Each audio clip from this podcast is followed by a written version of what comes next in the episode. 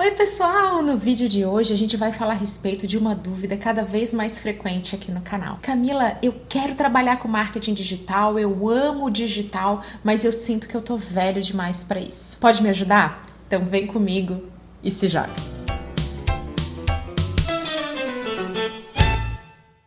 E antes da gente começar aquele convite especial, clique e se inscreva no canal para ficar por dentro de todo o conteúdo que eu compartilho por aqui. É grátis, não tem glúten, faz super bem. O ponto principal desse vídeo e que eu efetivamente aplico na minha vida é: é muito importante que a gente ame o que faz. Essa é a única maneira da gente ser realmente bom naquilo que a gente exerce como profissão. Se não tem esse amor, a base não consegue estar forte para o restante florescer. Uma frase da poetisa Maya Angelou que eu adoro: sucesso é você gostar de quem você é, é você gostar do que você faz e você gostar de como você faz aquilo que você ama. Só assim a gente consegue ter autoestima, motivação e propósito na nossa trajetória profissional. E por falar em trajetória, as coisas não são sempre estáticas e imutáveis na vida. É natural que as coisas caminhem e evoluam, e o digital tem tudo a ver com isso. Eu sempre comento por aqui, não existem pessoas digitais.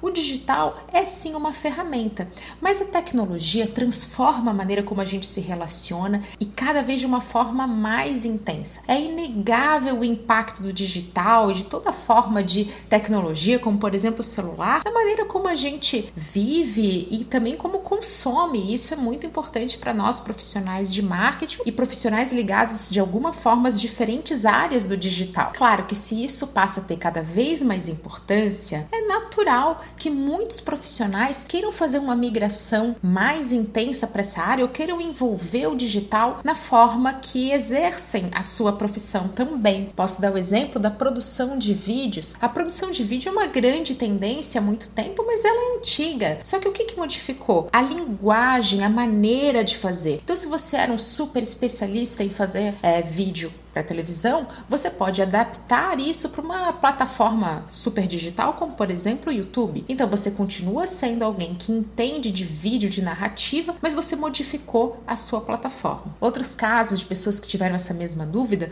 não são assim tão simples. Nós recebemos um contato de um profissional que é um médico e ele falou: Poxa, me apaixonei por marketing digital, como que eu poderia fazer uma transição de carreira pensando nesse cenário onde eu vou mudar totalmente de área? Então, a primeira primeira coisa que você precisa ter é clareza sobre quais são os seus diferenciais e quais são os seus pontos fortes para que você possa enaltecê-los. Você não precisa ficar só focando naquilo que você não tem. Poxa, tá vendo? Isso aqui eu ainda não conheço.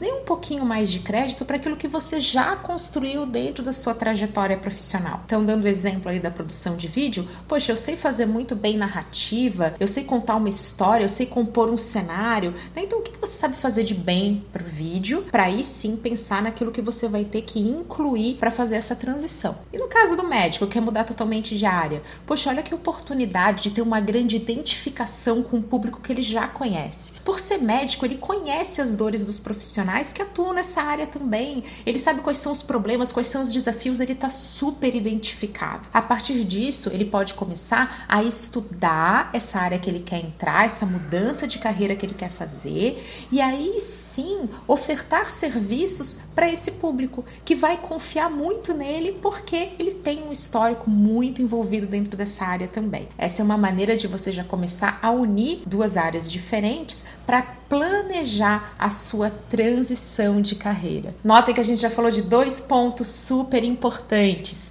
O primeiro deles é: sim, você vai ter que estudar e vai ter que correr atrás. Se você está na dúvida, não precisa necessariamente começar por uma graduação. Principalmente na área de marketing, é muito comum que a gente tenha pessoas de graduações das mais diversas que vão acabar focando numa pós-graduação. Mas sim, você vai ter que estudar e você pode começar com algo que não seja tão intenso até para validar se é realmente isso que você quer, se você realmente gosta e também para ter uma maior flexibilidade ao longo dessa migração. E o segundo ponto é o planejamento.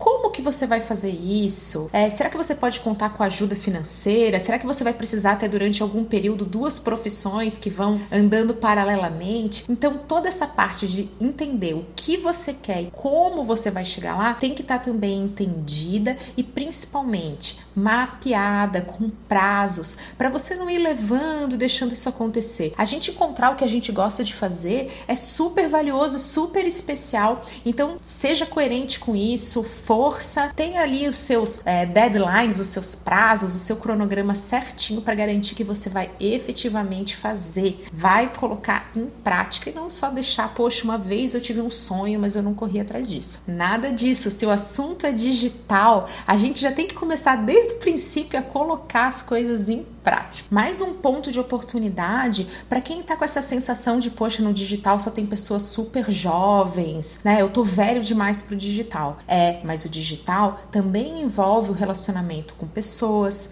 também envolve a gestão, também envolve uma série de atributos que a maturidade é um excelente diferencial. Então, em vez de olhar só pro viés da ferramenta, só pro viés de, poxa, tá vendo? Uma geração que nasceu quando já existia internet, ela tem muito mais é, diferencial do que eu. Pense naquilo que quem é muito jovem ainda não possui e que você vai ter. É a maturidade, a forma de conduzir e, claro, a experiência. A gente já falou aqui no canal, no excelente livro Blink, A Decisão no Piscar de Olhos, como a experiência, como você ter vivenciado coisas ajuda até mesmo na hora das decisões mais intuitivas, mais certeiras. Então, se você já viveu muita coisa, se você é mais experiente, isso é sim um diferencial e não um ponto negativo. Saiba enaltecer isso, é o teu momento de unir a maturidade com aquela garra típica da juventude de correr atrás. E isso todo mundo que fez o contato tem. Se você está assistindo esse vídeo, você tem também vontade de fazer essa transição. Isso é um casamento, uma união muito estratégica, muito legal. Da vontade, que não tem idade, junto com a experiência. Se você já mapeou seus pontos fortes, como a maturidade, se você já sabe o que você quer, então você está fazendo um planejamento e botando ali os prazos. Se você está pensando no como você vai fazer isso, então será que eu vou partir para uma outra graduação? Será que eu vou fazer pós-graduação? Será que eu vou fazer um curso rápido? Será que existe alguma coisa que eu posso estudar sozinho? É claro que você vai estar tá começando a conviver num ecossistema de pessoas que estão na área de digital, que é a área que você quer. E aí você tem a chance de começar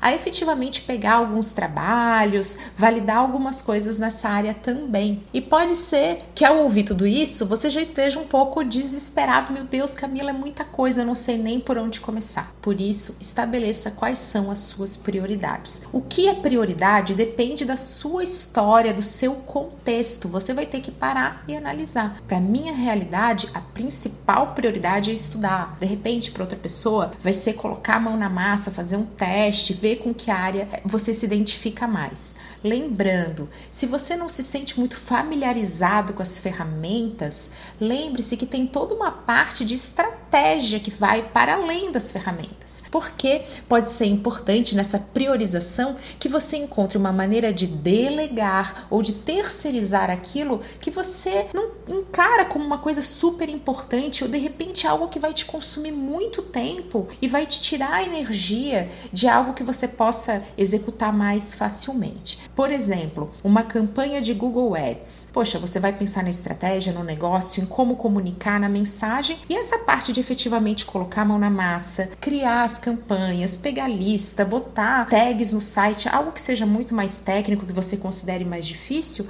como algo que você vai terceirizar ou então que você vai encontrar uma parceria ou algo que você vai complementar dentro da equipe. Você vai encontrar uma maneira de não colocar a mão na massa naquilo e focar, porque é a tua prioridade, numa área que você se sente mais seguro. Mas claro, lembrando que você vai vai ter que sim se inteirar a respeito disso. Mas você conhecer não significa que você tem que fazer. E para a gente fechar esse vídeo, uma mensagem bem importante a respeito de esforço. Tudo é difícil até que se torne fácil. Se você acabou de ter contato pela primeira vez com uma determinada área, é claro que vai ser muito mais difícil você estar tá vivendo a curva de aprendizado, aquele momento que a gente tem que fazer um esforço enorme. Mas depois que a gente aprende, depois que tudo se acostuma, que fica mais fácil de verdade. Então, lembre-se disso, pegue mais leve com você, mas sempre, sempre siga seus sonhos, aquilo que você acredita. É um caminho infalível para a gente ser muito mais feliz também. Eu espero que vocês tenham gostado do vídeo. Até a próxima!